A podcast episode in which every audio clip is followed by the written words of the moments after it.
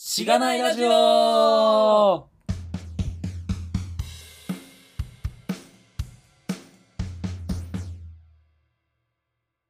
おはようございます。おはようございます。テンション低いっすね。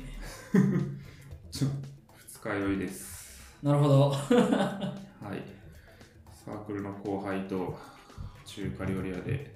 ビールをめっちゃ飲んで、うん。辛い麻婆豆腐を食ったりしてました。いや、ちょ辛すぎて、あれなんですよね。まあまず帰ったのが遅かったんですけど、1時ぐらいだったんですけど、おお麻婆豆腐が辛すぎて、深夜3時ぐらいに目を覚ましてお腹を壊しているというトイレに行ってみたいなー。もうしてたんで、あんま寝てない感がありますあね。寝不足ね、どっちかっていうと。うん、どっちもっすね。うん。なん か、昨日夜何時やったか忘れたけど、はい。あの、現場 FM あ収録するらしいよみたいな。あ、はい。っていう、あの、スラックを後に、はい。あの、消息を絶ったガミさんが、 まあ、飲んでたと。そうですね。はい。っていうことは、現場 FM、まあ、もちろん聞いてない。まだ聞いてないんですね。現場 FM って何ですか現場 FM って、はい。なんかまあフロントエンド、まあえっと、まず F- .fm ってついてるんで、はえっと、ポッドキャストなんですよね。い。 そうですね。まあ、ラジオっていうか、 FM ラジオではないのかみたいなのありますけどね。ポッドキャストだと。ポッドキャストですと。はい。で、フロントエンドエンジニアリングに関する、えっと、ポッドキャストで、はい。えっと、やってる人が、えっと、ホストが一応水地さんっていうはい。人、まあ、有名な、うん。リアクトを主に使ってるそうみたいですね。えっ、と、エンジニアさんで、うん。まあ結構フロントエンドエンジニアの中でかなり、まあ有名まあ有名であり、うん発信力があるのまかあな。発信力が強い。なんか最近、発信力だけだろうでディスられてたけど、そうなんですか。うんやひどい。なんかディスられてた、うん、でもそれを本人もネタにするって いう、うん、感じの人。で、もう一人、えっ、と、今回、えっ、と、昨日が、昨日収録されたらしくて、人。はい。えっ、と、で、今朝今朝っていうか、24時30分うん。き昨日の、に、えっ、と、ポッドキャストとして配信されてたんですよね。はい。うん、で、えーと、それが第1回。うん。うん、で、えーと、1ヶ月ぐらい前じゃないかな、第0回。第0回が公開されてたのが、はでいそこそれが、えーと、もう一人ホストがいてて、83さんっていう、うん。こえーとその83さんっていうのは、えーとえーとアンギュラーをはい。主に使ってらっしゃる、うん。えーとアンギュラー日本ユーザー会のトップなのかな。へえ。で、いや、あの、もし間違ってたら忘れていただきたいんですけど、 まあなんかそんな感じはい。の人ですと。で、今回は、ちょっと橋さんさんの都合が合わなくて、水地さんと、で、もう一人、えっ、と、ビューの重鎮、Vue.js っていうフレームワークの重鎮っていうか、コミッターである、うん。えっ、と、カズポンさんっカズボンさん。ていう人でしたと。はい。で、えっ、と、第0回は、リアクト VS アンキュラー。うん。バーサスじゃないけどまあなんか、はえー、とお互い使ってる2人が話して、まあ、どういうところがいいどういうところが悪いとかどういう歴史で、えー、とこのやってきたみたいな話い。うん。がありまして、今回は、まあ、ちょっとリアクトのについて、まあ、第0回で結構話してるから、まあ、ビューを主に、まあ、でもリアクトとの比較みたいなとかビューの歴史とかみたいなことが話されてましたと。ううんん。でもそういう意味では、えっと、まあ、ガミさんと僕はリアクトバースビューじゃないですか。まあ言うなれば。言うなれば。まあ僕はそんなにめちゃくちゃ Vue.js に詳しいわけではないですけど、導入したとかじゃないですけど、うんうんうん。会社では使ってますね。まあなんか、その構図が、まあ今回、現場 FM ちょっとについてちょっと話そうかなみたいなっうていん。う、まあちょっと言及しとこうかなっていう。なるほど。いやでもその現場 FM の第1回が Vue.js の話だっていうのが割と熱いっちゃ熱いですよね。あまあそのなんていうか、かなり最近熱く流行ってるうん。っていう話から、まあ、そのこの、えー、とカズボンさんっていうのをゲストに呼んで、はえー、とやろうっていう話にまあなったんじゃないかなとい。う思うんん。ですけど、はい。うん結構やっぱ Vue.js 自体がなんですかねすごい大きいこう支援者がいるというかわけじゃないじゃないですかっていうのはこう Facebook とか Google とかが後ろで全力でサポートしてるみたいな感じじゃないとああまあ確かにそういう中で、まあ、なかなか、まあ、日本語の本とかも全然ないしこう日本語のそれこそ記事とかもそこまでたくさんあるわけじゃなくてただなんかそんな中でじわじわ広まってるみたいなところがあるのであんまりなんかこう本質を知る手段が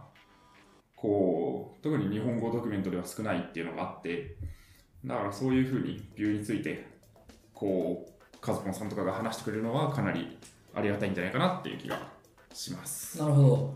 なんかビューがさっきも言ったけど最近流行ってるって聞いたんですよねで、うんその現場 FM でもなんかそんなことを言ってたような気がしていてはい。でなんかそれってなんか触ってる側としてはなんか急に流行った感はあるどうすかねまあなんか私が別に会社の中ではずっと使ってたのであ急あになんか急にビュー熱くなってきたみたいなのはないですけどうんうんうんまあでも普通にネットの記事とかを見てなんか2017年の JS 界隈はこの辺が熱いぞみたいなのに割入っとた普通に入ってるなるほど感はありますけどね。えーまあなんか、え、何だっけ、タイプスクリプトがうん。使えるようになったとかうーん。いう話を聞い聞い聞僕使ってないんで聞くだけなんですけど、聞いたりと か、はい。なんか、で、僕の先輩が、あの、辞めた先輩がいてて、はいあの僕が入ってから辞めた先輩がいてて、そのうちの会社をね。うん。で、その人が新潟に帰って、なんか、航空会社みたいなところでえー、と仕事をされてるらしいんやけど、なんかその人は新潟でビューを導入したとか言って、え いー、や、リアクトを僕と一緒にちょっとやってたじゃないですかって。まあ、基本サーバーサイトメインの人やったんで、うん。えっとリアクトは僕が、えっと僕がまあ、なんかちょっとこういう風に実装するんで、まあ、こういう風にちょっとデータ私欲しいですみたいなうん。話をしつつ、でも、まあ、ちょっとコードも、まあ、一緒にレビューレビューとかしてもらったりしつつっていう感じやったんやけど、いやいや、なんかリアクトやったのにビューなんすかみ たいな。で、まあ、っていうのも、いろいろあ、まあ、理由があるらしくて、まあ、リアクト、なんか一人でやってるらしいね。もう、あのメンテを、うんそのプロダクトコードのメンテを。そんなすごい大きい会社とかでもないっていうことなのそかうなそうそう。まあ、そうなの、うん。で、まあ、っていうと、まあ、リアクトの必要があんまなかったみたいな、うんらしくて、まあ、軽くてっていうのがあったりとかする理由を使いましたと。あともう一個、えっと、ララベルっていはいう PHP のフレームワークがあるんですよね。で、まあ、あの、うちの会社にララベルを導入したのがその先輩なわけですよ。うん今見ちゃったけど。で、ララベル、で、その、えっと、向こうの会社でもララベル使ってらっしゃると。はいうん、で、えー、とララベル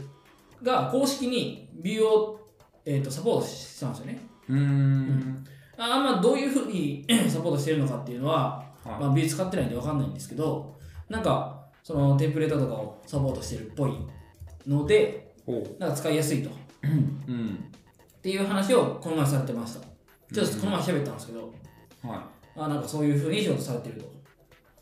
うーんまあなんかそういうフレームワーク側で美容サポートしますみたいなのが増えてきてるっていうのはまあ一つうん、ビュー JS が流行って周る辺がこう、ういろいんろ。整ってきてるっていうまあ、ユーザーが増えてきたからっていうのもあるんでしょうけどね。うんうん。そうですねこうなんかそういう勢力図みたいなのができてきてるのかもしれないねうん。このサーバーサイドのフレームワークはなんか Vue.js を担いでやっていくみたいな Vue.js を公式にサポートしてるから使いたいみたいな人をこう囲っていくああ、そういうのもあるからのね。も確かに。あるのかもしれない、まあなんかこの前リアクト反省会行って Vue.js めっちゃ押されたみたいな話もあったんで、 なんか、うん。そうですねうん、まあ詳しい話をね、うんまあここでやる、ここでやるより現場 FM を聞いていただいた方が多分、多分、そうですね、うんいいと思うんで、うん、まあなんかあれなんですかねリアクトとかアンギュラーとかがちょっと重すぎるというかその辺で軽く取り回せるものが欲しいっていうところにはまってるのかなうん。なんかカズポンさんもその辺、えっと、うんアンギュラーえ、えっと、今ってその Vue.js って結構単方向というか、うんえっとデータのフローとしてリアクトと同じようなうんってい方っていうイメージがあんねんけど僕の中でね、はいうん、で昔はなんか双方向データバインディングみたいなうん。話やったらしいっていう。で、アンギュラってそうじゃないですか。まあ、うんちょっとだけ僕触って、まあ、ちょっとだけチュートリアルとかしてみて、やってみたら、まあそうやったんですけど、えっと、ビューはもう今は今はそうじゃないと。うんで、昔は、でもそうや、そう方向だったんですよね。え1.0みたいな時は。はで、その時にアンギュラも、ちょっとカズポンさんを触ってみたらしいんですよね。い。うん。うん、でそうするとでもアアンギュラの方が、えー、と覚えることが多すぎてうんつらかったと、なんかバックボーンとかからの乗り換えみたいなのをこう考えてるときにビュービューとアンギュラやったらビューの方が簡単に覚えられそうやったっていううん。話があったからビューを選択しましたみたいな話をされててはい。まあなるほどと、うん、やっぱ学習コストっていうのが結構、っていうこと要因だかっなはいで、まあ、初めはねた。うんで、言ってましたとはい。で逆にでも僕らはえっとこの週末アンギュラ勉強会に行くわけじゃないですかそうですね。うんなんだっけ 正式名、ハンアンギュラーハンズオンうん。あそれ、多分多分やけど、あの、はいちゃんとまだ見てないけど、いハチさんさんがうん。主催されてるそんな気がします。よね。今さっき調べて。うん。まあちょっと楽しみというか、まはあい。完全に BA 派なんですけ ど、そうですね。うん。学んでいきたいですね。アンギュラーも。そこを学ぶとやっぱり、ちゃんとした比較ができると思うので。そうね。まあ僕もちょっとその、えっと、ハチさんさんがやってらっしゃるその日本ユーザー会の方が作った、うん。えっと、チュートリアルをちょっとざーっとやってみたんですね。はうん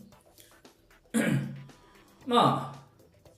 もうちょっと詳しいことが結構長い時間長時間のイベントっていうか勉強会なんでい。はい。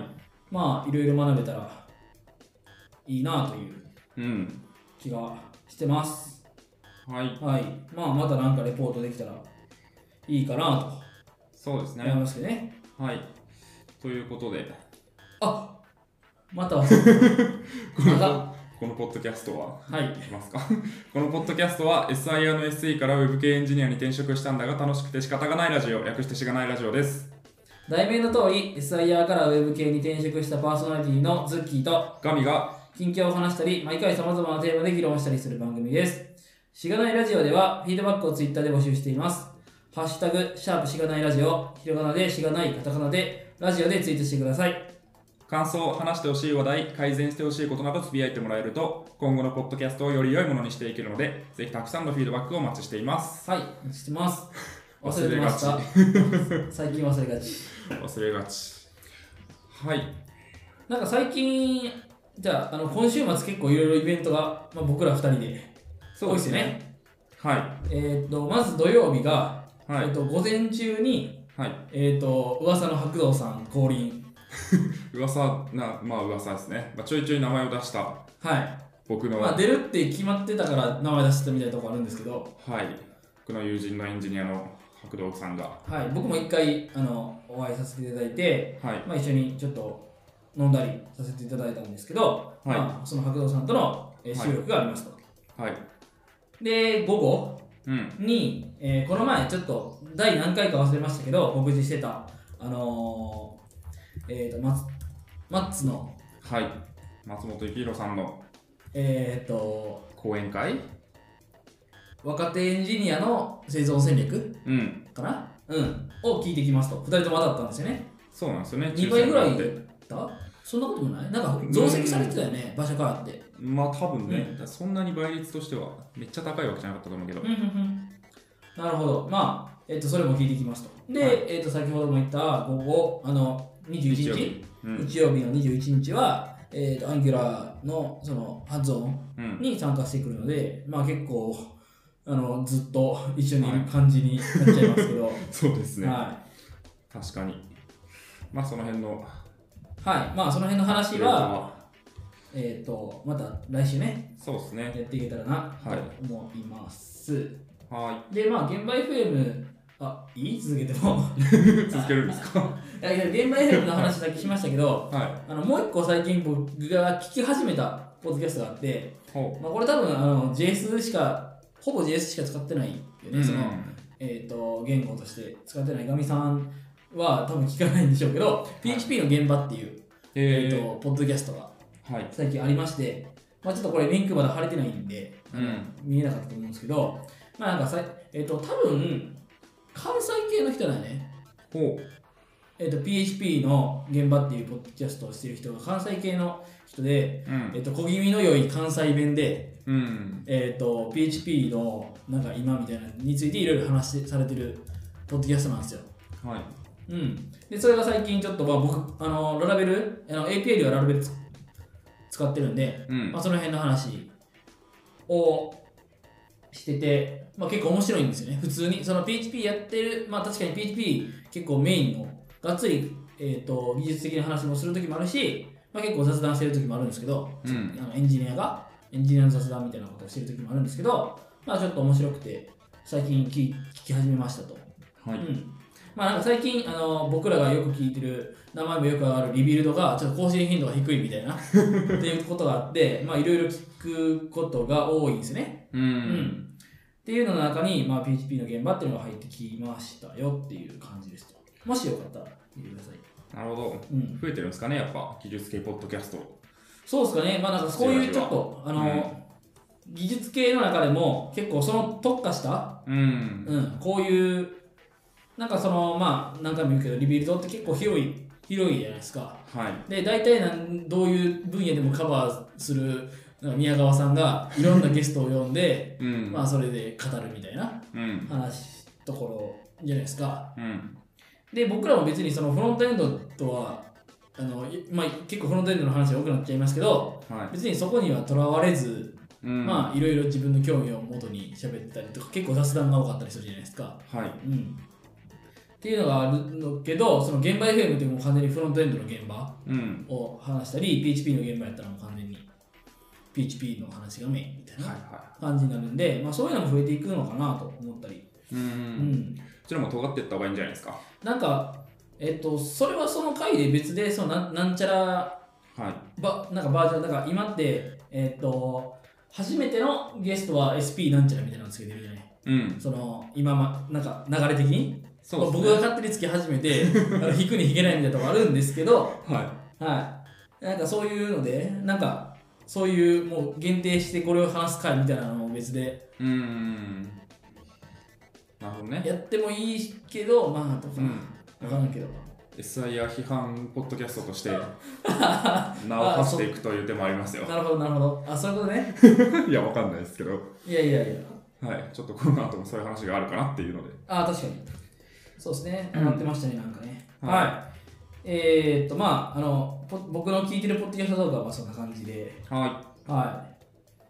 大丈夫ですかいはい何かありました大丈夫ですはい。で、えっと、本題に入る前に、うんえっと、フィードバックが1件来てて、はいちょっと嬉しかったんで、取り上げたんですけど、 えすっごいと、ラジオっぽいえっと、エピソード9で、はいえっと、読書の話しましたね。読書の話というか、読書の仕方、そうですえっとメねモを取りながらうんっていうのをガミさんが言ってたと思うんですけど、うんまあ、それについて、えっと、TB さん、うん、 T、えー TBPGR さん、アットマーク、ツイッター、ID しがないネームしがない、 あ、しがないネーム、TV さんからいただきま した。はい、すい えまーせんでし読者の話が興味深い、えー私は個人で契約している esa.io に、えー読書メモを取るようにしています。仲間にシェアしたい内容があれば、限定公開のブログでシェアすることもあります。たうんシャープしがないラジオというところで、はいえーとツイッターでいただきましたと。はいうん。あこのシェアするみたいなのすごい大事ですよねなんか見られることを意識するとちゃんと書くしうん。まあ純粋に自分一人で読める本の数には限りがあると思うのでああ、ななるんほかど。シェアコミュニティみたいなのをちょっと作ろうとしてみるっていうのはうん、この仲間にっていうのもあるからうね。んそうっすねでまあ後でちょっと話すんですけど今なんかクリエイティブマインドセットっていう本を読んでそれは会社のなんか Kindle 教養 Kindle みたいなのがあってそれで読んだんですけどほう、そうなんねや。まあ、せっかく会社の Kindle で読んだし、会社の人にシェアしようかなと思って、なんか会社の、それこそ、うちでも SR を使ってるんですけど、うドキュん。メント共有ツールはとして、そこにまとめの記事を、まあ、読書メモをバーッと貼って、シェアしたりとかはしてましたね。い。なるほど。なんか、いや、このフィードバックを読んで、うん。えー、と思ったこととしてなんかこのなシェアすると、まあ、この前の言ってたのと逆でちゃんと書かないといけないうん。感が出ちゃうじゃないですか。ああ、なるそほどれねがちょっと、なんかその、まあ、えっと、折り合いみたいなのが難しいのかなと、ちょっと思ったりうん。したんですよね。ちゃんと書こうとしすぎて、うん。逆に書けなくなってしまうんじゃないかっていう。そう、逆に進まなくなっちゃうとか、うん。あったりとかもしないかな、みたいななるほのど、がちね。ょっと、まあ、でもすごい、あの、共有しようと思ったら、うん逆にその、共有、これ読むよって言って、 宣言して、共有したら、なんうか、ん進むみたいな、そういうパターンもあると思うんで、そうだね。宣言するっていうのはあるし、うん。まあ、あと単純になんか、雑でも出していくっていうのは、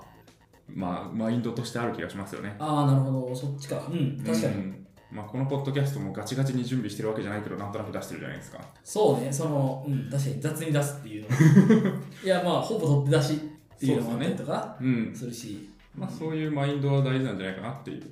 はい気はがい、しました。なるほど。はい、はい、ありがとうございままあありがとうございました。す。はい、はい、えっと、クリエイティブマインドセットっていう、はいまあ、まだ、 えっと、読書ネタですけど、はい、はい、読んだって書いてますいね。はい、はそうですね。とこの話をすると、クリエイティブマインドセットという本を読みました。で、この本は、えっと、アイデオというまあデザイン会社があって、い。この前、あれよね、はい、あのー、なんだっけ、なんか、なんか新イベ経ント済新経済サミッあト、そうそうそうですね。新経済サミットってイベント行った時も、そのアイデオのトム・ケリーっていう人が話したんですけど、その、まあ、経営者なのかなトム・ケリーとデイビッド・ケリーっていう兄弟が割と中心でやっていて、そのえ会ー、社を、はでその2人の協調がこの「クリエイティブ・マインドセット」って本なんですけど、まあ、端的に言うとデザイン思考の本ですで、まあ、デザイン思考デザイン思考とは何かみたいなのはまああれなんですけどいろいろ諸説ありそうな感じがするんですけどまあざっくり言うとまずこうイノベーションを起こしたいっていうのがまあマインドとしてあってマインドというか欲求としてあってうん、その時にイノベーションを起こすには、まあ主に3つの要因があると。で、1つは技術。技術的にそれが実現可能かっていうのと、2つ目がビジネス的に、まあ、経済的に実現可能か、ちゃんとマネタイズできるかとかっていう話があるけど、でそこは2つすごい重視されてるんだけど、もう1つ、こう、人間にもっと寄ったアプローチがあるんじゃないか。人間が使って、こう、気持ちいいとか、すごい便利だとか、なんかそういう人間中心の考え方でちゃんと使われていくのかみたいなところがイノベーションのまあ3つ目の要因として大事なんじゃないかっていう話がありましてで、まあ、技術的アプローチとビジネス的アプローチはもうすごいいろんな例えばこう経営学部とかでビジネスの話してたりとか技術はもちろん工学部とか理学部とかで話されてるけどあんまりなんか人間の使いやすさとか人間がどう考えてるかみたいなところに寄っていくようなこうビジネス的な話ってあんまないよねっていうのが多分根本にあってでそれを解決するのがデザイン思考だと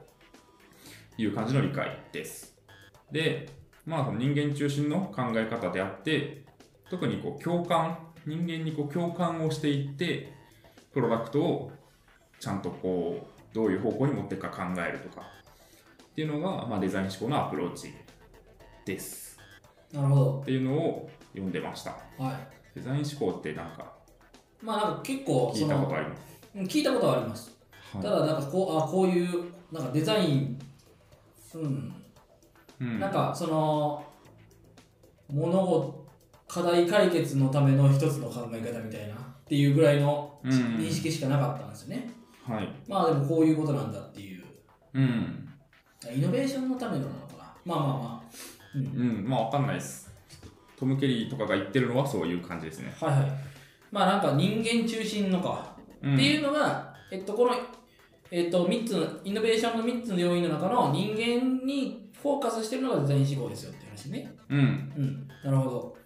ですねでヒューマンセントリックデザインみたい な。で、なんか昔、あの、富士通の方で聞いた覚えがあるんですけど、そうですねそれ もそれもデザイン思考ですねそれもデザイン思考ですかなるほど。多分でまあえっとみっつんが来た回 SP に、はいはいはいでもまあデザインの話をしたと思うんですけどそうですね。その時も割とこうなんか人間がどう感じるかっていうのを論理的に考えて何かを設計していくっていうのがまあ一つのデザインだという感じになったじゃないですか。うんもうなんか結局人間というものがいてでそれが人間がどう感じるか例えばその前回の話で出てたのはこう日本を想起させるために家紋のイメージを使うとか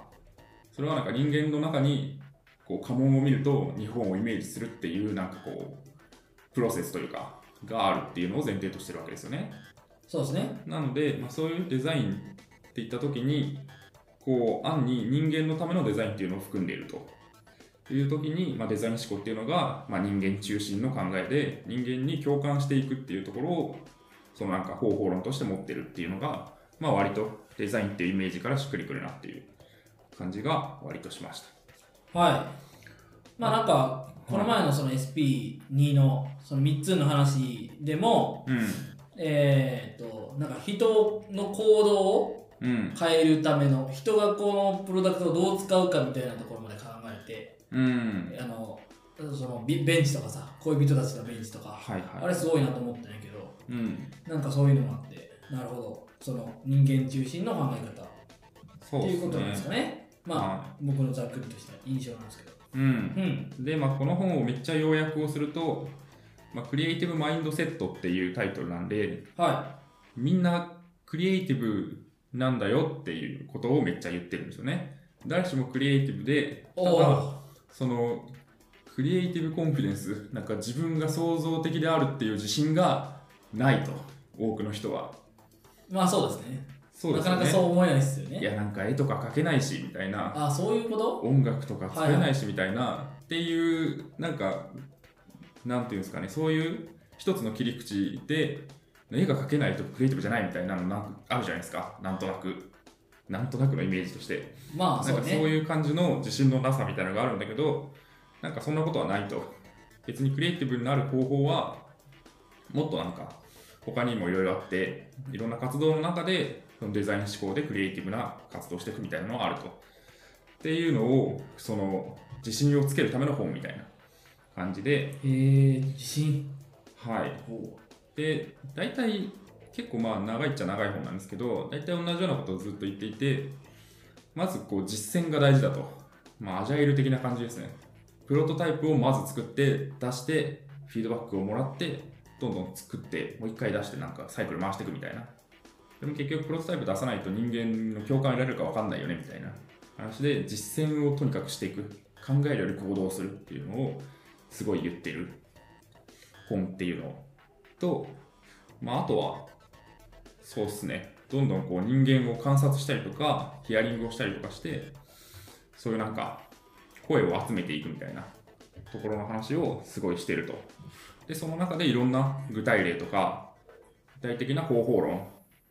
なんかワークショップのやり方みたいな、ヒアリングをするときの、そのなんかコミュニケーションの仕方の設計とかの話、具体的な方法論をバーッと書いてる本で、なんでまあ書いてることはそんなにいろいろあるわけじゃないんですけど、まあなんかこういうことをするとクリエイティブだっていう自信がつくよみたいな話をバーッと書いてるというのがまあありました。はいまあ具体的な方法論まで書いてあるんだっていうのが、そうですうね。ん、考え方だけじゃなくて、う。うんん、 なんか、こう、初めて会った人が集まった時に、どうアイスブレイクするのかみたいなワークショップの説明とか、ほう なるほもどありましたね。なんだっけな。一個あったのは、結構上下関係があるような会社のこう人たちを呼んでワークショップをするときに、こうお互いになんかニックネームをくじ引きで決めて、で、そのニックネームで呼び続けるっていうのをやるうーんのが紹介されてて、で、なんか、普通に部長とかが来るんだけど、部長に、なんかわかんないけど、こう青2歳みたいな、 ニックネームが当たって、ずっとその人青2歳って呼び続けなきゃいけないみたいな。 でそういうことをすると、もともとあるなんかこう上下関係とか、そのなんか役職に対する考えみたいなのが、多少その言葉に出してニックネームで呼んでることによって緩和されて、上下関係を関係なくアイディアをフラットな関係のもと出せるみたいなのがあったりとかですね。結構具体的な話の、で、方法論は結構10個ぐらい載ってて、その中でなんか一個合いそうなやつを探せば、そういうワークショップとか、ヒアリングの場とかの設計も楽なのかなみたいなのはありましなるほどた。はい。なんか僕らの知ってる人でそういうことを結構趣味でやってる人がいるよねほあのワークショップとかさ、う。うん。あの前のはおお前の会社の恩師がそい。いのや そってう、るじゃそなういですね。恩師が。研修の時の、まあなんか、なんていうんですかね、担任の先生みたい担任なの。先生みたいな学校で言うとそうそうまあ本当に担任の先生なんですよね、そうですうね。ん、クラスマネージャーって言ってたのが、ううんん。確かになんかレゴを使ってなんかやったりしましたよね。そうそうそうでいろいろワークショップとかも社外でやってたらやってらっしゃるらしくてうん。なんか話聞きたいねみたいなうん。こと。もちらっと言ってたりとかしてたと思うんですけど、はい。うん、もしもしかしなんか一回だけなんか Facebook で、うん。えっと、ちょっとだけ打診してみたんですよね、ほう。うん出演を。あいやそこまでじゃないけどえっと、まあちょっと聞いてみてくださいもしかしもしあれやったら話聞かせてくださいみたいなうん。ことをなんかえっとちらっと言ったことがあるんですよはい。まあなんかそれについてあんまり深くいろいろ話してないんでそのえっと先生とう。うんんなんでまたちょっともうちょっとアップデートしていきたいなと状況ね、思うんですけどそうですね。いやなんか読めたら面白くなりそうじゃないですか結構うん。確かに、その辺どういう考えを持ってやってるのかとかも聞きたいですよね。うん割と、そのなんかどういう会議とかをどういう場にしたいかみたいなのってやっぱあるじゃないですか。そうですねの運営側として。うんそうなった時に、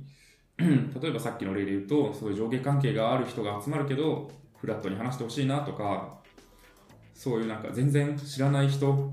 が集まるけど、なんかその知らないっていうことによって遠慮して発言しないとかをしてほしくないなみたいな、そういうなんかあると思うんですよね。そうなった時に、それをこう押し付けるというか、今日は上下関係なしでブレイクをでいきましょうとか言うんじゃなくて、自然とそういう感じになるようにコミュニケーションの取り方を設計するっていうのがそのデザイン思考によるワークショップの形だと思うんですよねああそういうはいはいはいなるほどなんか勝手にそうなっちゃうっていうのが大事だと思うんですね、はい上下関係を気にしないでくださいねって言われても気にしちゃうじゃないですかそうですねでもなんかかこうニックネームで呼んでると自然となんか気にしなんなくなってくるっていうこのなんか自然とそうなる風に仕向けるっていうのが割と大事なのかなと思っていてそういうのを考えると結構、まあ、何にでも役に立つのかなとなんか自然とこの人にこういう行動をとってほしいみたいなのあるじゃないですかあ例りえまばすねそれもこういやこうこうこういう行動を取ってくれないとマジ困るんですよみたいなことを言ってもはあっていう この人はなんかそんなに共感しないと思うんですけどなんか自然とその仕組みに乗っかってるとそうなるみたいな風に持っていくとなんかみんながハッピーになるというか無理なくこうみんなが望む方向に行くかなっていうのはあってそういうのはやっぱデザイン思考のまあ大きなメリットなのかなっていうのは特にイメージ的に書いてあったわけじゃないですけど思った気がします。はいはい。まあ、あとまあいろいろ書いてますが、こう無理やり、まあ、このポッドキャストは転職ポッドキャストなので、無理やりつなげると、結構転職を進めてるんじゃないかなって読める箇所もこの本の中にあって、はいはいまずなんか、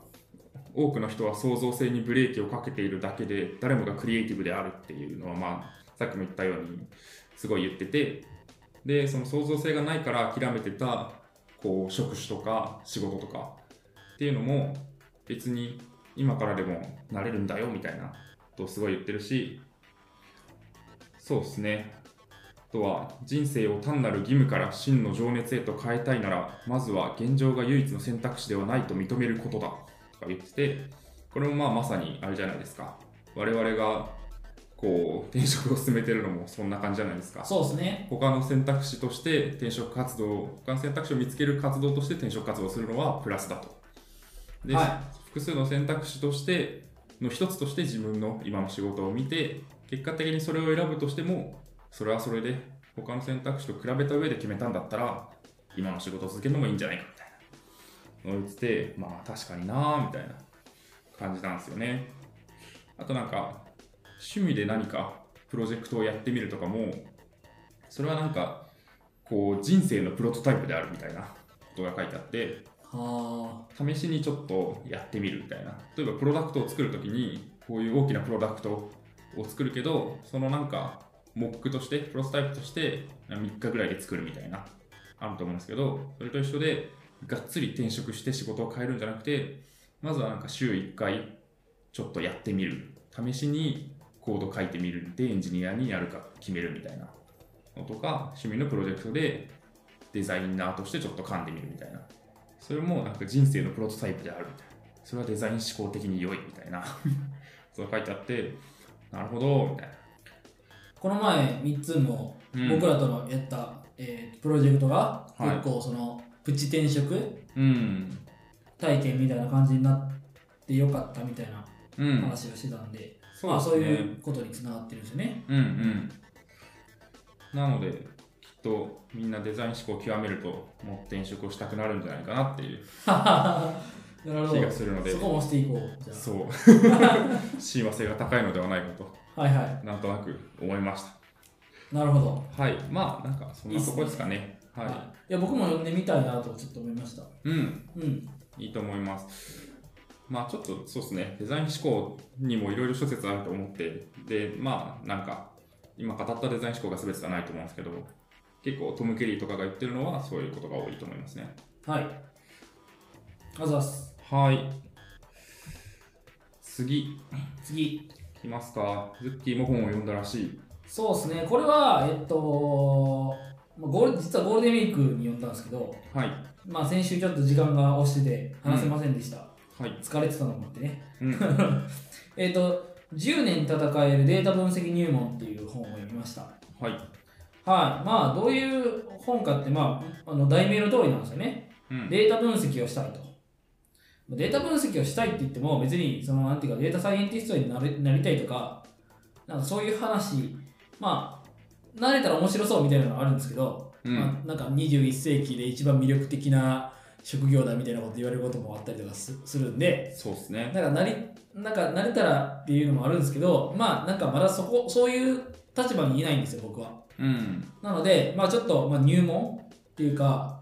えっと、これの中身がデータ分析入門と言いつつ、基本的に SQL 入門みたいな感じなんですよね。うん。 SQL、まあ、ちょっと触っえっと、この本の立場としては、もう完全に文系、文系っていうか、ビジネスサイドの人間でも、うん SQL でいろいろちょっと、えっと、社内に溜め込んでる大きなデータをいろいろ分析できるようになったら、うん。えビジネスチャンスもっと広がるよみたいな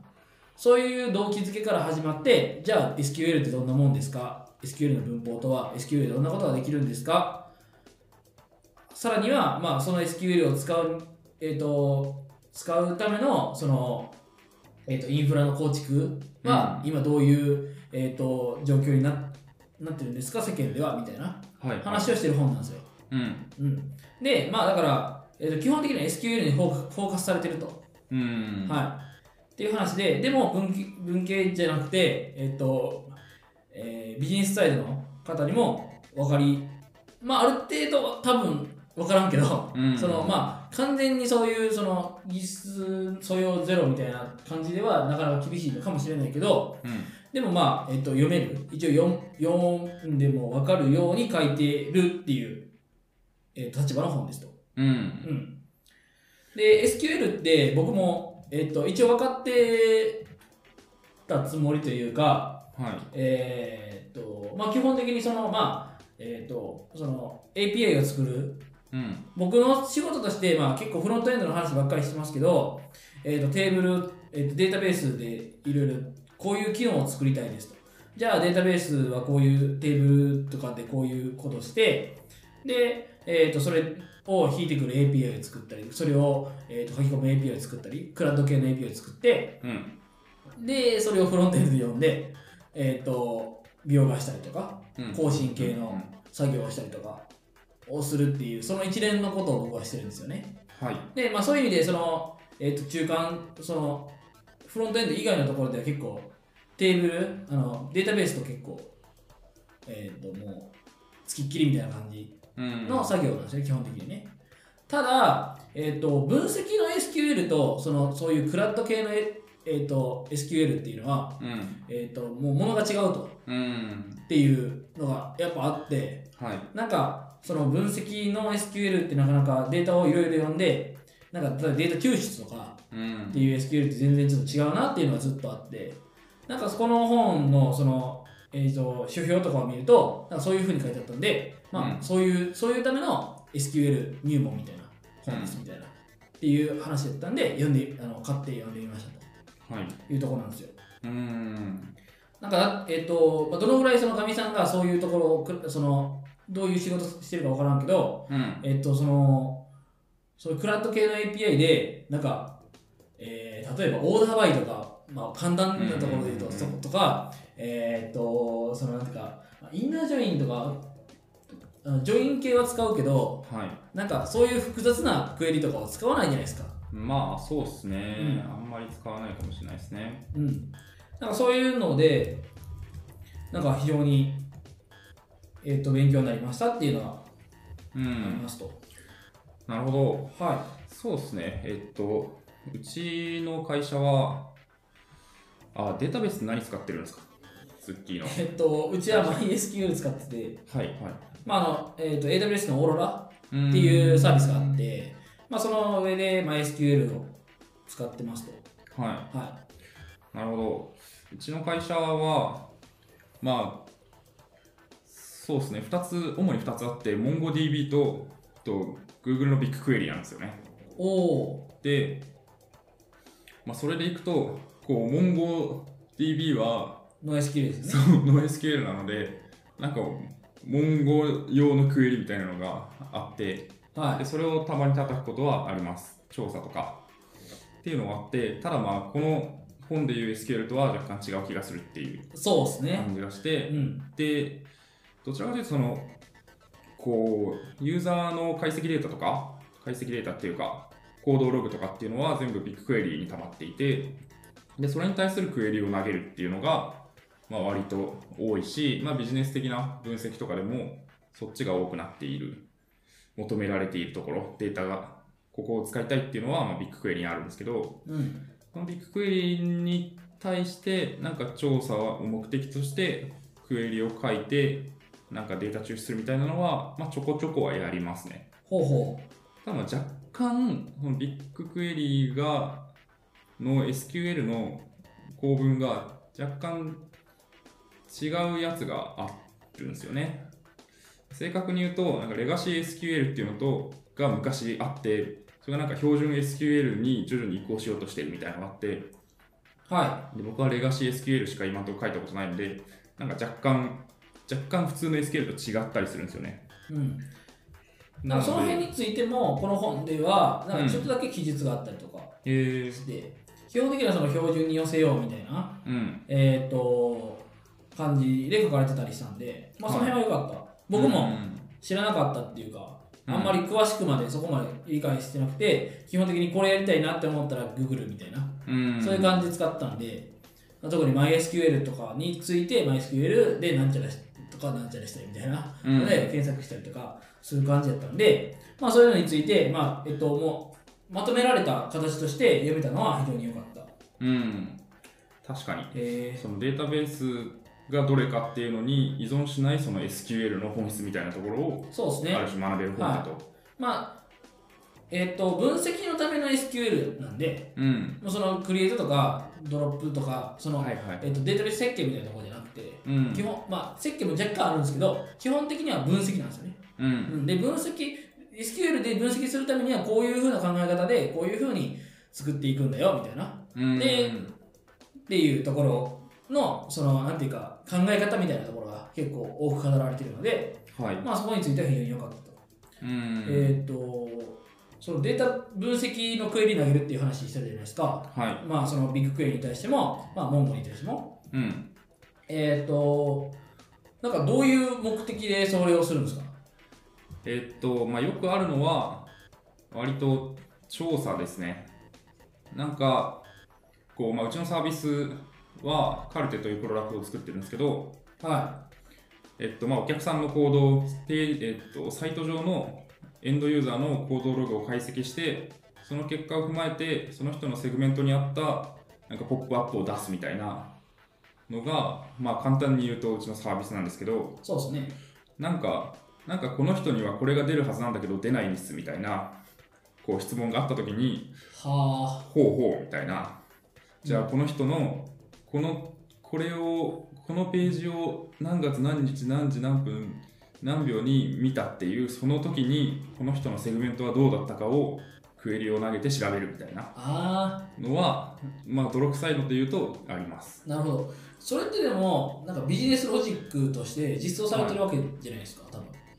ビジネスロジックとして実装っていうのはどういうことですか、そのだセグメントをするで、うんもうそういう、えっと、サービスとしてセグメントをするっていうさうんものがあるわけですよねそうですねということは大体そのクエリを作らなくてもうんなんかその同じロジックを使ったらポッと出せたりするのかなってちょっと思ったりするんですけどそんなこともないんですかうんそういうインターフェースが用意されてないのかあまりそこの辺は結構その実装した人しか分かんなくなって、うん、えっ、ともう一回作り直す必要があるのかみたいなそうですねまあそんなそのインター UI がないっていうのはまあそうなんですけど、はいまあ、セグメントもすごい動的に変わるんですよなんかあー全部毎アクセスごとにセグメントの解析が走るんであそなんのか今のセグメントはどうだっていうのではなくてその時のセグメントがどうだったかっていうのが全てなんですよねなるほどで今のセグメントを見てもあんまり意味がないっていうのはあります。はい、なるほど、なるほど。はいはい。あのうんその時間、その、その時のっていう、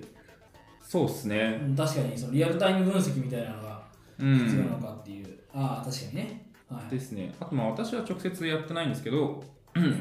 なんかその管理画面にどのぐらいの頻度でアクセスがあるかを、このエンドユーザーじゃなくてク、ライアントね。そう、クライアントごとに出して、で、それによって、あ、なんかこの人たちあんまり最近カルテ使ってないな、みたいなのを分析するとかはあって、その辺は割とビジネス的に、なんか、あんま使ってない人にちゃんと声をかけて、最近どうですかみたいな、 こうやっていくっていうのは、まあ一個ありますね。うん、なるほど。えー、とかですかね。で、まあ社内的にも、なんかすごい、めっちゃクエリかける人みたいなのがいて、ほう。でまあ、、いいるよね。そうどこの会社でも。その人がいて、その人はまあよく言ってるのは、もう本当、ビジネスサイドの人をみんなクエリかけるようにしていきたいみたいな。なんならお客さん、クライアントにも、こう、自分のサイトのユーザー行動ログを見るためのクエリかけるようにしたいみたいな。その、データの民主化みたいなことをすごいしたいっていう人がいて、はそういう思想にマッチする感じの本ですよね、この本のい。主いや、張。と思います。なんか、まあ、結構、思想は早めに終わって、うん。具体的に SQL どういうふうに使っていくかみたいな話になっていくんですけど、うん。で、まあ、そういう思想に基づいた本ではあります。うん、そうですよね。SQL、多分なんかプログラミング言語だと思われてるじゃないですか。こうざっくり言うと。まあ、そう。ビジネスサイドの人からして、はい。まあ、見た見た目もそうですし。そうそう、エンジニアは別に SQL とか SQL でしょみた いな、ただクエリでしょみたいな感じだと思うんですけど、結構ビジネスサイドの人からすると、なんだこれはみたいなのでハードルがあって、すごい食わず嫌いみたいな感じはあると思うんですけど、いやでも僕もそうでしたよ、うん、あのこの本をちゃんと読むまでは、うん、えっとそのなんか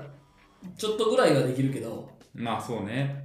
あのいろんなテーブルからそう引そうっそう張ってきてジョインして見たいデータだけ出すみたいな。うんそうそうそうなんかそのそういう細かい関数を使っていろいろ分析をもう SQL で分析するみたいな話まではできなくて、でなんか多分ビジネスサイドの人ってそういうことをしたくてうん。ただそうするためには結構難しいんですよ意外とうーん。でそことのまあなんか、まあ、ちょっとやってみるかなみたいな人でもうそこのギャップに苦しむみたいなのもあるのかなとで僕は完全にそういう感じだったんで、うんうんうんうん。なるほどね。でそれを埋めるための書籍としては非常に良かった、うーん。みたいなイメージかななるほど。まあそうですよね。そもそもなんかそういう技術的なところを勉強しようっていう習慣がなかなかそりゃないじゃないですか。ビジネスの人とかと。まあそうですね我々はこう勉強してるのの一個に SQL を差し差し込むだけじゃなだけなので、まあまあ、はいはい、学びますよみたいな感じじゃないですか。そこのハードルっていうのはやっぱりあるのかな。マインドのハードルみたいな、いやあると思いまあすりそう。うんなんかさっきそのもうなんかまあ、民主化データの民主化ってなんか,、うんなんか誰かが言いは言い使い始めた言葉だと思うけど、うんえーとまあ、そういう誰でも SQL を投げれるようにするっていう未来が、まあ、1個ありますと。うんで僕としてはこのこデータ分析みたいなのを、まあ、学び始める動機となったのがまあなんかえっ、とこう読んでいいか分からんけど BI ツールみたいなものを作りたいとうんそのうちの、えーシステムのはい BI ツールみたいなものをちょっと作りたいみたいな、うんそういう欲求があって僕の中に、うんうん、ありますねそれはで、まあなんかそう、そそっちは、その、なんていうか、みんながそれをつ使う未来っていうのは確かにあるかもしれないけれども、うんまあ、なかなか大変で、うんでさらにその、例えばお客さんに SQL をこう開放する、まあその、まあ部分的にやと思うけど、開放するにしても、まあなんか、えっ、と、簡単にはデータをエクスポートさせたくないとか、うーんえっと、もうその分析して、えっと、例えばなんちゃら ID とかみたいなのを、えっと、丸めてはい出したいみたいなっうんていう思いがやっぱあると思うんですよ。っていうのはうん簡単に乗り換えられたくないであったりとか、うんやっぱうちとしての取ってるデータとしデータは貴重な財産なので、うんまあそれを取るにしたら、まあ、ちゃんとそれをサービス化してむしろ、えっとまあ、オプションとして出した出したらいいとかあうんなんかそこは、なんかその、まあ、いやここういうのは出すべきでしょうみたいなのは、ちゃんとビジネスサイドと議論して、えーと決めるべきだと思ってるんですよね。うんそういう意味では、やっぱり、まあ、そういう UI を作るっていうのは、そういう意味で非常にいいのかなっていうふうに、僕としてか、えっと個人的にはそう思ってて、うんまあ完全に個人的で、しかも、これを作るみたいなことも完全にプロジェクトとして動いてるわけでは全くないんですけ ど、思いとしてねはい、思いとしてあってで、うん結構それを自由に、えー、とこういうふうにしたらいいと思うんですけどみたいなことを言わせてくれる地盤があるので、うんえー、とやってるんですよね、はいうんでまあ、そういう意味もあってデータ分析をちょっと勉強し始めましたとうんうんうんっていう感じなんですよまあだからそのえっ、と多分ガミさんは結構サポート的に、うんうんえーそういうことをやってるじゃないですかっていうのと、まあ、ちょっと違ううんたモチベーションなのかなというふうにちょっと今喋ってて思いましたうん、そのビジネス上の分析をしやすくするための機能としてこう落とし込んでいくときにうん割と SQL が必要になっていく気がしたっていうことだよね。そういうことですねなるほど確かになんか大体似たような指標を使いたがるよねっていうのはあるんですよね。結局なんかこうクライアントごとにこう同じクエリで得られる情報が欲しいんであればもちろんそのクライアントのキーとかあると思うんですけどその同じクエリで出せるデータをみんな欲しがってるってなったら別にクエリを開放しなくてもクエリかける環境を開放しなくてもその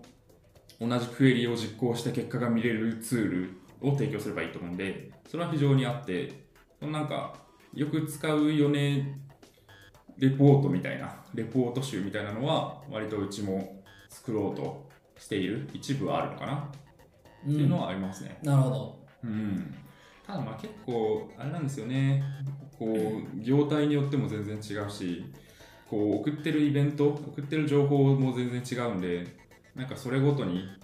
こう柔軟に変えたいみたいになるとちょっと限界があってでこっち側であのうちの例えば私とかがクエリを書いて「はい書きましたよ」って言って出すのもまあ言うなればカスタマイズじゃないですかそうなんですよね。それが結構辛いはのでい。いや、そうなんですよ。いでや、き本る当にそうよなうんですよ。にできるようにだけしてあとは任したみたいな感じにしたいっていうのはありますねそう。結局、その SQL とかを出したら、それをサポートしないといけないんですよね。そうですうねん。まあ、っていうのもあって、うんまあ、僕はそういう未来がいいんじゃないかなってちょっと思ったりするっていう話なんですね。そうですねだから個別に出すんじゃなくてもう機能として入れるようにしちゃうっていうのでなんか社員がそのオーダーメイドクエリみたいなのを少なくともいいようにしたいっていうのはあるってことですかね、はなるほど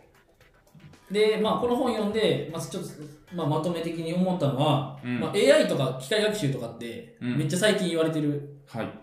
気がするんじゃないっていうか、まあ、そう、そうじゃない。そうですバズワード的に。はいえーっていうのが、まあ、データ分析っていうとなんかそれを勉強しないといけないみたいなうん風潮が若干ありそうな気がして、だから僕もついこの本をまあ読むまでっていうか、まあ、ちょっと思ってたんです思ってる節はあったんですけどはいこの本 読んでいやまず SQL でしょっていうふうに思いましたと、うんうん、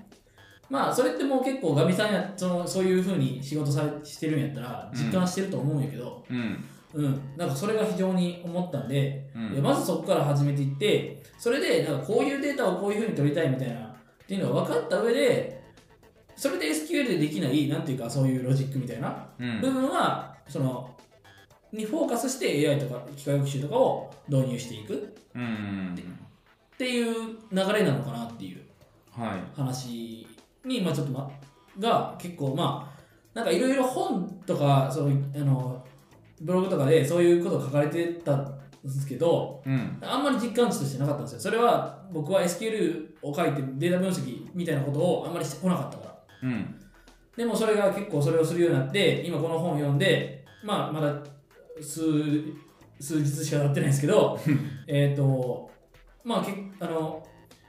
まあその業務に直接関連系のようなところでこういうちょっと,、えっとデータ分分析してあこういうこと分かったみたいなことが、まあ、何個かあって、うんまあ、それを実行すると、まあ、そういう AI とか機械学習とかよりもまず SQL だろみたいな、うんいう気持ちになった。なるほどそれはかなり正しい気がしますねうん、うーんなんというか、まあ、まずまず大きなデータがあってデータ、まあ、データウェアハウスというか DB があってそれをそのデータを使って何かのこうアウトプットを出したいっていう意味では、まあ、いわゆる機械学習とか SQL とかも、まあ、大筋一緒っちゃ一緒だと思うんですよね。で、はただ大きな違いとしてまずなんかこのビジネスサイドがデータ分析しますっていう時になんか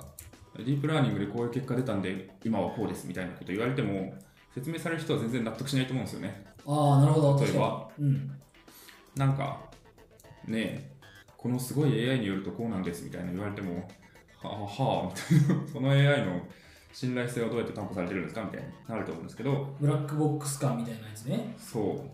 う。で、まあ、SQL を書いて、こうこうこういう計算をこうこうこういうふうな考え方でやって、こういう指標が出たので、今のビジネス状況はこんな感じですみたいな。なんか、より人間に納得しやすい形の分析ができる気はするんですよね。うん SQL の方が。わかります。っていう気はする。うん。っていう話と、あと、AI とかが出てきたことによって、なんかデータ分析とか人間がやる仕事じゃないよねみたいな感じになってそうで怖いっていう気はした。うなんん。かデータとか AI がいい感じにしてくれるんでしょみたいな。SQL とかじゃあ必要なく ねみたいにまあ、うんそうですね。なりそううん。うんっていう中でのそのレジスタンスとしてのこの本みたいな感じなんじゃないですかね。まあ、10年本、10年本って言われてるらしくて、ほうん、データ分析界隈では。うんいや、わからんけどうん、ああのあんま知らないですけ ど、うまあまあのー、はあ結構い。まあ、非常に、そうですね会社でも読んでる人いますねああ、そうですか。よかったんで、うんぜひ、はいぜひ読みたいでもすしあれならお貸しするので。おありがとうございますはい、そんなとこですかねまあ、この本についてはそんなところでしたと。はいはい。結構長く語っちゃいましたね、2つとも。そうですねえーいや一応読書つながりで言うと「銀河ヒッチハイクガイド」というああ、あったあった。 SF をはいはいはい読みまして、まあ、これは別に長く話すつもりはないんですけど、あの、これ知ってますか ?42 っていう数字がよく出てこないですかなんか、プログラムの例とかで、サンプルコードとかで。いや、僕、あんまそれ、あないですあかのえっ、とこのガミさんはこれ上げてるじゃないですかはい。でみいろいろ見て見ていたらなんかそういう、あのえっ、とミームみたいなはい。そのエンジニアミームみたいなそうですね。あフーバーバズみたいなう、ん、ホゲみたいな、ローレム・イプスムみたいな、うん、のがあると思うんですけど、えっと、その42っていう数字がやたら出てきて、なんか、なんだこれはと思った時期があって、調べたら、このウィキペディアの生命、宇宙、そして万物についての究極の疑問の答えっていうウィキペディアの記事があるんですけど、うんまあこれがまず面白いんですけど、 なぜこんな記事があるのみたいな。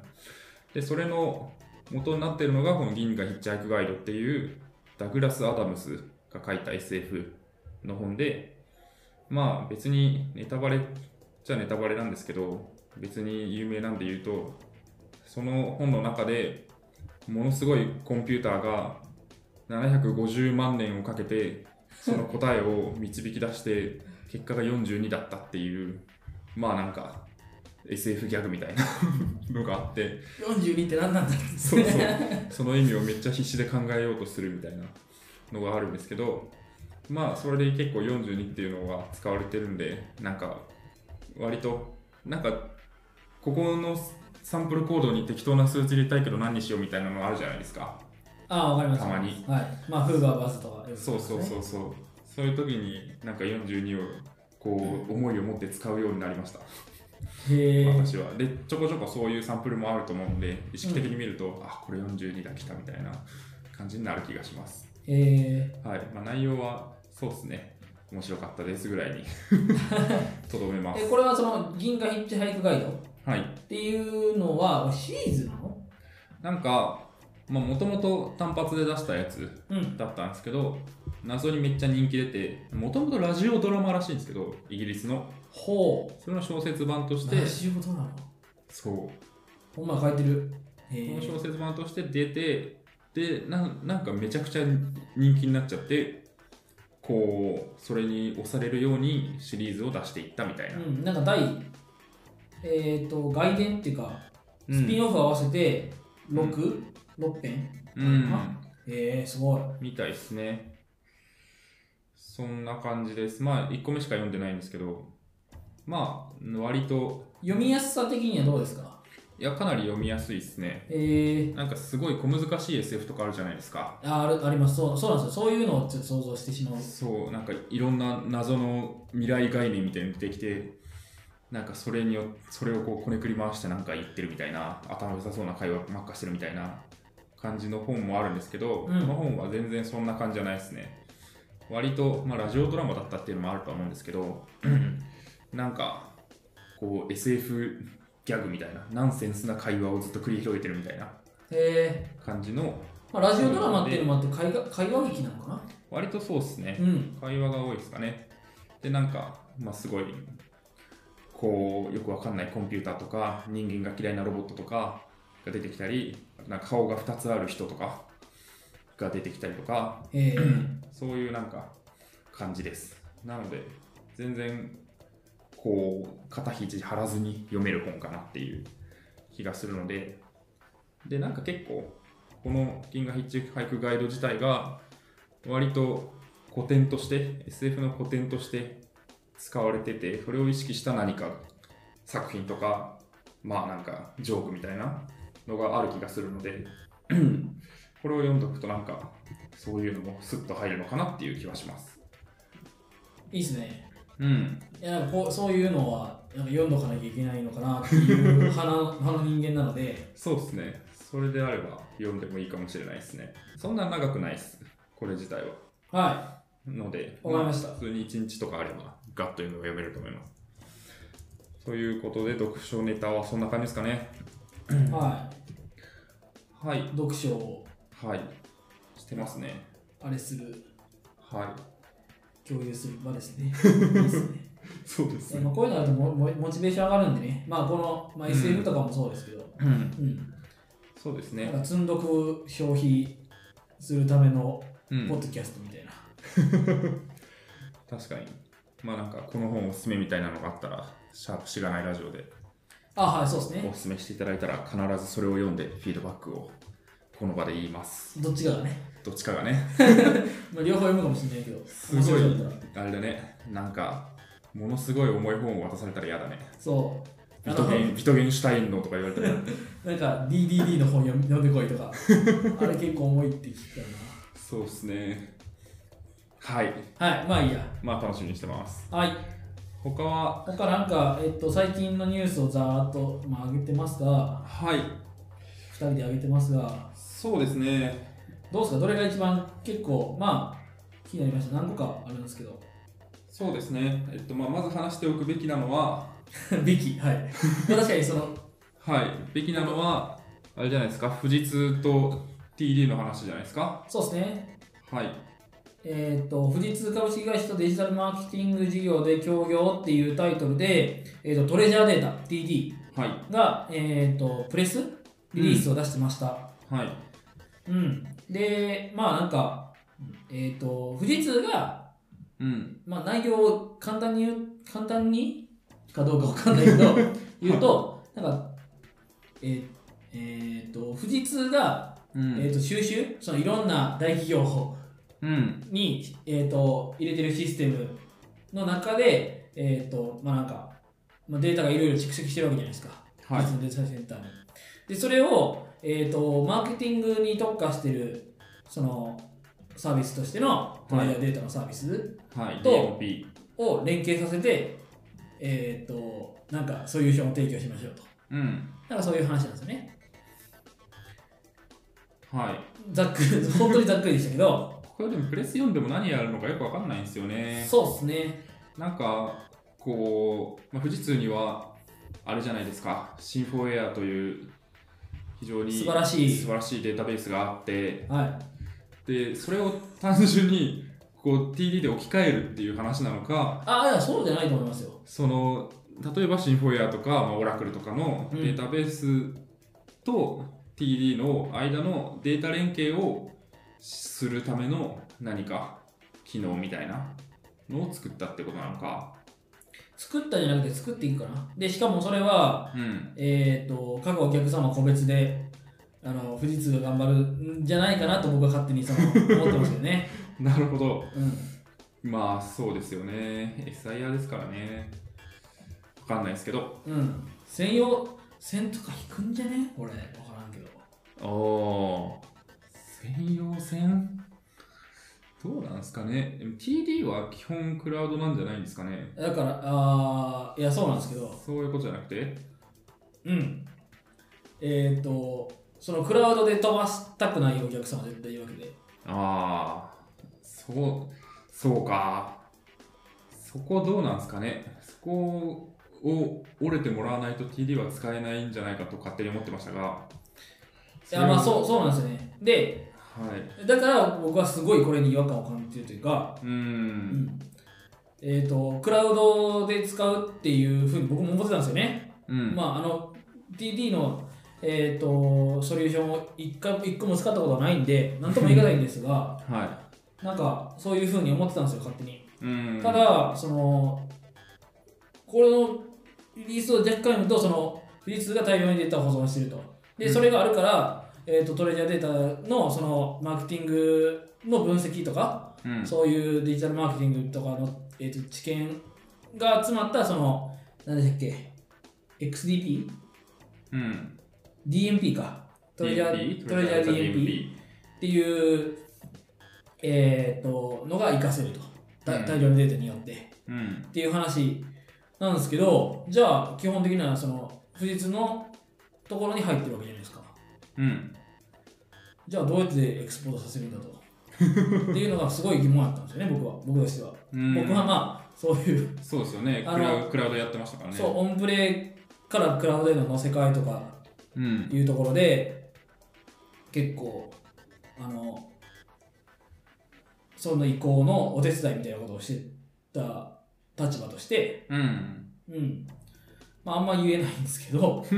そうですね。ちょっと守秘義務的なのは守っていただくとして、うん、まあでも一般にあるわけじゃないですか。その、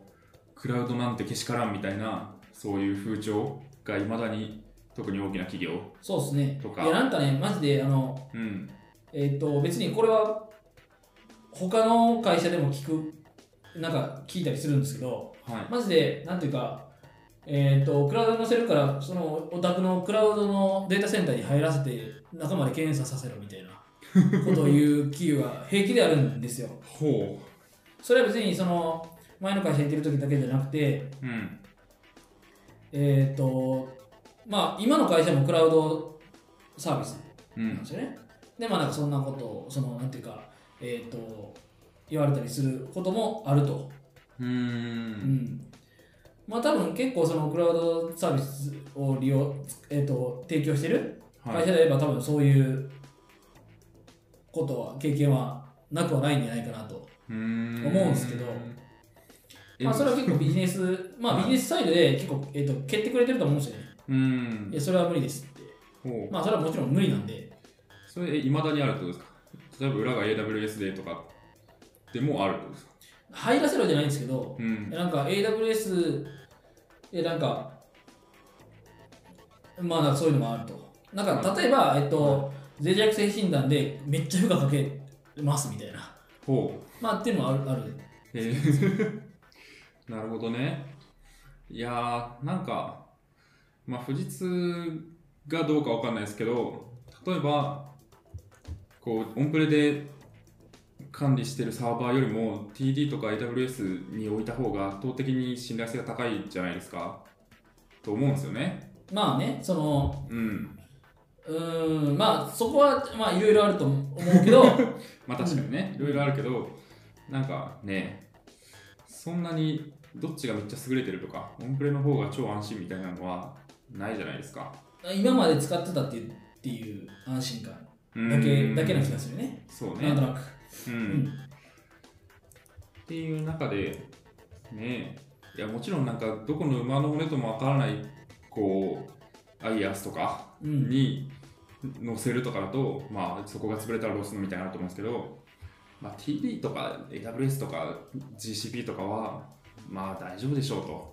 そこを信じないでどこを信じればいいんだろうみたいな、うん、ここがある気がするんですよね。なんかネットに出るっていうのだけでうん。毛嫌いされるあみたいな風潮はあるんですよねやっぱり、あ、なるほどね。うん、もういやうちの別に B2B のうん。うちの社内お客さんの社内だけで使ううんデータを、はいはいなんでわざわざインターネットに出すんですかみたいなうーん。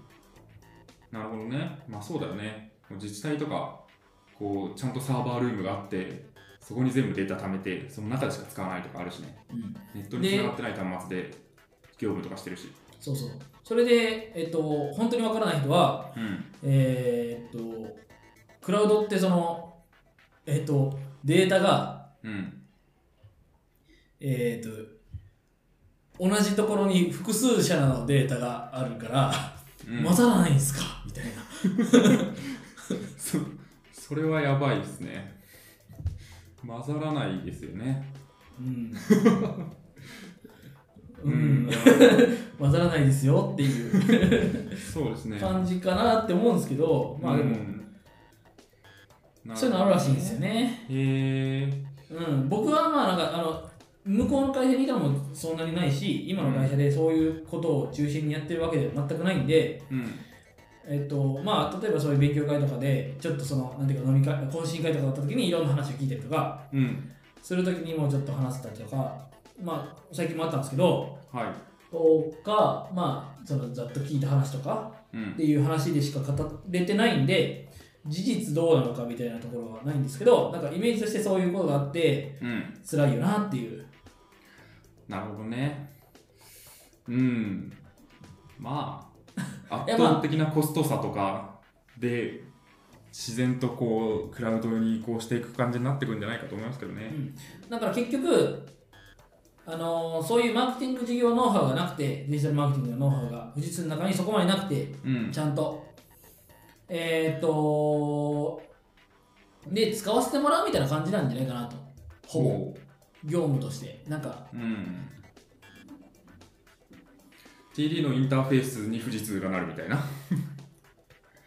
そうそうそう、なん富士か、通がラップするみたいなう。ーん。で、日本の大企業は TD とかよくわかんねえって言うけど、富士通さんがやるって言ってんだから大丈夫だみたいな感じの、なんか安心のさせ方みたいな。そうででとその TD からしたら、うん富士通は大量のデータを持ってるから、そういうののの、うんえーっと蓄積はもうまるっと取っうんちゃって確かにねそれはあるなでその分析結果とかそのマーケティングのその施策結果みたいなのを出すっていうのがトレジャーデータやんか、うんえーだと思ってるんやけど、うんえーっとでそれを蓄積するっていうのはトレジャーデータのその多分財産になるんうんじゃないかなと思っててうんでその事例を作っていくのがトレジャーデータじゃないですかはいなはのでなんかもう完全にそそこを取りに行ってるのかなみたいなトレジャーデータとしては、いそうですうねんなんかまあどう多分そのカスタマイズになるんです よ多分はい全然わからない。ほんまにあの、僕は完全 に、あの、想想像で喋像っていでましすか語ってないんですけど、はいうん。いや、僕は、だって、僕がやってたところと多分ちょっと違うんだよね、この、うんあの、富士通の多分場所がね。はうん、だから想像でしか、マジで想像でしか語ってないけど、い。うん。なんか、まあ、おそらく、まあ、カスタ一個一件一件カスタマイズになるんじゃないかなとうん。思っていて、ただでも、あのこの話をするときは多分そんな話はしてないですよ。うん。うちにいっぱいありますよ。で、お客さんもなんか興味興味ありますよ。やりませんかぐらいしか話してないような気がするんですよ。うん。わかんないけど、いや、知らんよ、それは俺が言ってるかもしれないけど、まあ、そうね。はいまあでも、結局 TD はただツールを提供しているだけっていう印象があるので、そうですね。そそれれをは気がしますね。それを使って富士通がビジネスをしていくっていう感じな気がするんですよね。うんで。結局富士通が TD を担ぎ出したっていうだけの話な気はする。単純に。まあ、だからそういうのはいろいろあって、うん。多分今まであんまりチェックしてなかっただけで、そうですうねん。それの一つとしてのそういう。うんただ、まあ、TD っていう結構、まあ、お最近、なんかいろいろ話題、うん話題っていうか、よく聞く会社はなので、まあ、結構注目がい。うん。集まったみたいな感じかなと。そうね。はまあなんかいいいい傾向っちゃいい傾向な気がしますけどね。この富士通がこのクラウド、外部のクラウドサービスに寄ってくみたいな。い。うん。結局自社内で完結しようとすると、どうしても孤立しちゃうんで、そこの連携を強めていくっていうのは、まあ生存戦略としてはいいんじゃないかなっていう気はしますけどね。はい。なんか、そういう意味では、えっ、と、まあ、なんか逆に弁護するわけじゃないですけど、うん。なんかあの、パース勉強会っていうのがほえっと、まあなんか、コンパスとかそのそういう、えっと、サイトとかでも上がってるんですけど、う。うん。あの、パース ?PAAS、うん。えっと、プラットフォームアザーサービスの勉強会を富士通が主催してて、うん。で、結構その日本でも大きいパースをしゃべる会になってるんじゃないかなとほ思ってるんですよね。で、富士通の社内でもやってるっていう話を前も、前言ってた時も聞いてたし、う。これ公開されてるんで全然いいと思うんですけど、えー、と結構人数も来てて、うん。うん。僕は1回参加したことあるんですよね。1回だけですけど、ほうん、まあなんかそういう、そういうとこに、本部にいたし、まあパースはあんま触ってなかったんですけど、イヤスしか触ってなかったんですけど、う。うんまあ。ちょっと興味もあって聞いてみたんですよね。うん。うん。まあ、なので、なんか結構そういう、そのオープンにいろいろ開発していきましょうみたいなとか、まあなんかそういうプラ、まあ大きい地盤を持ってるところなんで、そこのクラウド、えっ、と、そういうユーザーにクラウドを導入していくにはみたいな知見みたいなのは多分溜まっていってるんですよね、絶対。っうん。ていうのはまあいいところであるし、はい。でどういうふうにそういうお客さんとやり取りしていくのか、うん。いかにカスタマイズみたいな感じにならないようにうんしていくのかみたいな知見はどんどん溜まっていってそれはよそれはもしかしたら良いことかもしれないなっていうふうには思いますね。そうですね。うん、やっぱり日本のラージアカウントはすごい富士通持ってると思うんで、いやそうなんですよね。そこに対してどういうこう、なんか近代化をもたらしていくかみたいな うん、ところが、まあ、富士通の使命なのかなっていう気はしますよね。そうですね。やっぱり。うん、いやそれができるのはもう限られてるんじゃない限られてるんですよね。うん,、ん企業としてってことそう富士通とか日立とかさ、そうだね LEC とか NTT データとか、うもう本ん。当は大手大手大大手の S ダイヤうん。みたいなとこしか、まあ、ないじゃないですか。まあ、基本はそうですね。そのなんかちっこいツール入れるとかあるけど、機関系のシステム作るってなると、そう。その、その大きいお客さんの文化を理解してるっていうのが、まずでかいと思うんですよね。う、うんん。確かに。そうっすよね。そこの泥臭い部分をやってくれてるっていう感はありますよね。そう。まあ多分その、えっと、僕がこれを挙げて言いたかったのは、うん多分それをやる、えっと、一つの施策としての取り立てだとのやり取りだと思うんですけど、うんまあ、なかなか多分あのこういうプレスであの華々しく出されてるのよりはかなり、えっとうん泥臭くなっていくと思いますよっていうことを僕は言いたかったんですよ。はい。はいいや、間違いないね。それは。まあ、その泥臭さから逃げた感じがあるからね、我々は。 いや、ちょっとまあそういうのはな、みたいな。まあ、だから頑張ってほしいなって感じがしあます。そうですね、頑張ってほしいとは思ってますよ、マジで。はい。間違いない。はい。はい、 なってました。なってあれですね、結構長くなっちゃいましたね。そうですね、どうしどうまししょう。ますもあともう一個う、ワントピックぐらいですかなんかアフターショー的なのも用意しますけど、これはいつでもいいんで、はなんか来週どっかで開くので、い。そうっすね。で1個だけちょっとうん。これ話しときたいなみたいなうん。のがあって、はい。まあ、僕にはあんま関係ない話なんですけど、はえっい。とプロジェクトツールを家庭に導入して2年実感した6つの変化っていううん。これはブログなんですけどニュースとかじゃなくてっはい。ていう、えっとまあ、ブログが最近上がってうん。これなんか、えっとガミさんも激しく同意って書いてくれてる、はあい。の ドラッグボックスペーパーで。そうですね。っていうので、まあ、ちょっと取り上げたらいいんじゃねと思ってるんですよ。うん。どうですかいや、そうですね。激しく同意ですね。まあ、これ系の話は割と定期的にネット界隈でもバズって、例えばなんか、こう、カップルでスラック導入して、めっちゃボットとか作って、すごいあーコミュニケーシあったあっョンた活性化したみたいなはいは記事とか、い。はまあ、それこそプロジェクト管理ツールとか、い。うん。あと僕も一個、その CF で、あの参考でうん、あげたと思うんですけど、この浜崎さん。うん、で、この人は、えっと、えっとね、奥さんが、奥さんも有名なんですよ。ほ奥さんも有名なんですよ。う、うなんだん、っけえっと、灰色ハイさん。うあん、の、UX 有名な UX、UI デザイナーの、は UI、い UX デザイナーの。うん、っていう、このご夫ご夫妻なんですよね。うん、でもともとなんかそのえっ、とまあその方もなんかそういう世帯での情報共有の仕方についてっていうブログを、えー、とこれはねなんかね家庭を支える技術アドベントカレンダー2016っていうのがあったああったんですよねそれがまず面白いですね。知らなかったですけど。で多分その話に近いことをこのプロジェクト管理ツールを導入して2年みたいなうん、とこに書かれてたんですよ、なるほうん、でこれ実は家庭を支える技術アドベントカレンダーっていうのはど。うん、へ2014年も2015年もあって、え、なんかそれをこう僕い一時期眺めてた方があったんですけどうん、無双しながらあーなんかいいなと思いなが らあのはい。予定はないけど うんはいで、まあ、ここでも同じようにエサーを使ってますとかスラック使ってますとか LINE 使ってますとかうん、いう話があったりとかしてはなるほどね。その家庭を支える技術アドベントカレンダーを見てたら、味噌汁の作り方とかが書いてあって、結構面白いですね。い、うん、結構面白いですよこれそんななんかあれですね、こうエンジニア的な技術に限らない、うんこういう道具を使うといいみたいなのもあるみたいですね。そうですねうん、なるほど。いや、本当にそうなんですよ。家庭はもっと仕事的に管理されるべきだと常日頃思っていて、うんまあ、家庭に限らずカップルとかもそうなんですけど、そうですね。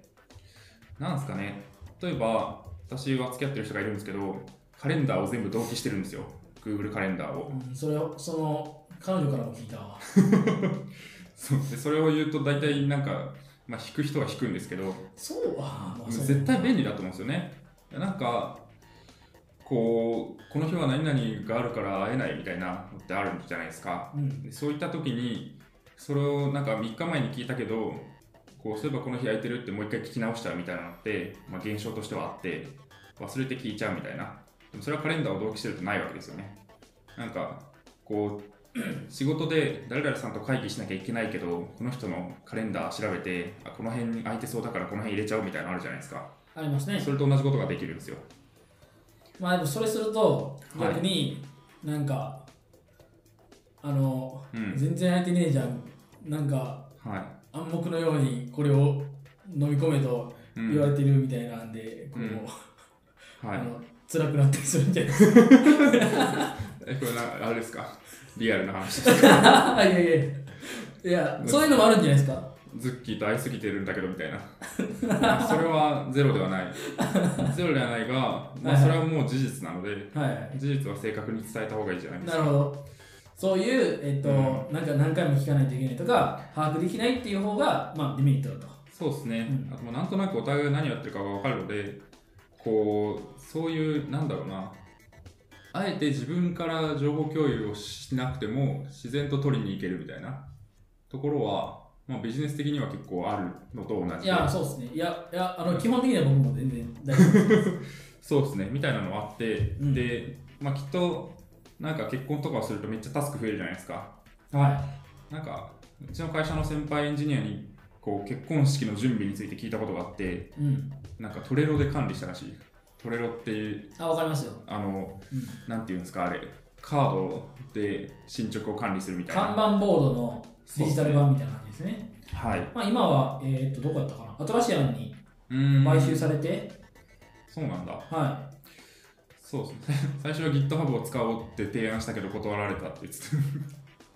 まあ、トレロ結構そのビジネスサイドの人も使ってる人多いからうね。ん、まあ、直感的ですよねうん、かなりそのなんか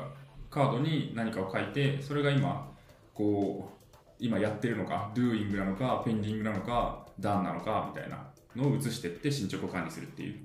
ツールなんでそれを使ってやったとか言ってるし結構なんか細かい ToDo みたいなのはあると思うんですよね夫婦でどっちやっていいか別に決まってないけどこう味噌がないから味噌を買ってくるみたいなそういうのはなんかどんどんこう共有した方がいいと思うんですよねはい。いや、まあ、そうですね、うそう思います。そうですかねそういうのがね、うんうん。で、そうですね。割と、なんか特に子育てとかって、なんかこう、苦労して子育てしないとダメだみたいな価値観があるんですよ。日本の、特に、こう、年配の方々の中に。はなんか結構ベビーカー論議とかでもそんなのがあってベビーカーを使うのがなんか良くないみたいなうんあ、おんぶひも使いみたいな、そうそううそうそういうとの。かへー電車に乗ったらベビーカーを畳んで抱っこしろみたいなそれもまあ邪魔だっていうのは分からなくはないんですけどそんな楽した方がいいに決まってるじゃないですか楽して時間とか短縮してでその分空いた時間で子供と話す時間増やすみたいな方が本質的だと思うんですけどそうですね。このなんか家事を効率化するとか子育てを効率化するみたいなのがなんか良くないみたいないや、まあ、それはなんかもう、仕事でもなんか効率化うがみたいな話になるじゃないですか。んまあせいじゃないみたいな、そうっすけどっていうね人がみたいな。うんうん、確かに、でもねそんな、まあ、やるべきで、効率化は。そう無駄な仕事をやるくらいだったら効率化して空いた時間でもっとクリエイティブなこととかうん、もっとなんかコミュニケーション時間割くとかっていうのはいいと思うんですよねうん。でまあこの記事も似たようなことが書いてありましたよねそうですね。うんはい、えー、ズッキーです。えーと、この後ちょっと、まあ、いつもの五反田の会議室で、貸し会議室で、えー、と収録してたんですけれども、ちょっと次の方がね、えーちょっと早めに来られて、途中で切れちゃったっていうところもあって、まあ、編集でこの辺でカットしました。はい、エピソード10の本編としては、こんな感じで、えー一旦締めたいなというふうに思います。あの前半でも告知したんですけど、えー土曜日ですね、えー白鸚さんというガミさんの、えー、ともう古くからの友人が、えー、とゲストに出てくださるということで、こうご期待ということで、はい。まあ、じゃあ、えっ、と、エピソード10はこんな感じです。はい。えー、しがないラジオでは、フィードバックをツイッターで募集しています。ハッシュタグ、シャープしがないラジオ、ひらがなでしがない、カタカナでラジオでツイートしてください。感想、話してほしい話題、改善してほしいことなどつぶやいてもらえると、今後のポッドキャストをより良いものにしていただけるの、していけるので、ぜひたくさんのフィードバックをお待ちしています。ガミさんパート噛みましたね。はい。まあ、えっ、と、エピソード10でした。えーありがとうございました。